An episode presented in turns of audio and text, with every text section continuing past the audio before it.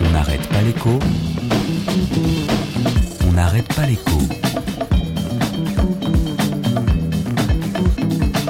Marion Lourd. Allez-y, humiliez-moi. Dites un chiffre.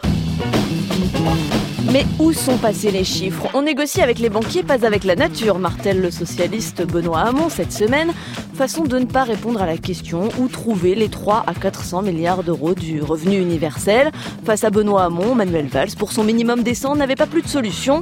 Marine Le Pen, au FN, présentera début février son programme économique, mais pas question de rentrer dans les chiffres, cette broutille. Quant à François Fillon, chez les Républicains, ça fait deux fois qu'il révise ses prévisions de déficit pour cette année. À vous, Boulier. Pardonnez-moi, mon cher confrère, mais chiffres sont rigoureusement exacts. Rigoureusement. Pourquoi y a-t-il, pourtant y a-t-il plus politique, plus déterminant que l'argent et l'endroit où on le prend, ou que l'intention de respecter ou non la limite européenne des 3% de déficit? Alors il y en a qui prennent leur calculette. Arnaud Montebourg, par exemple, estimation de programme, plus de 24 milliards d'euros par an pour relancer l'économie et les investissements. Bon, il manquait quelques milliards et le candidat à la primaire a perdu dès le premier tour, comme si finalement un voile pudique sur les chiffres permettait de continuer à rêver. Le langage des chiffres a ceci de commun avec le langage des fleurs. On lui fait dire ce que l'on veut. Les chiffres parlent mais ne crient jamais.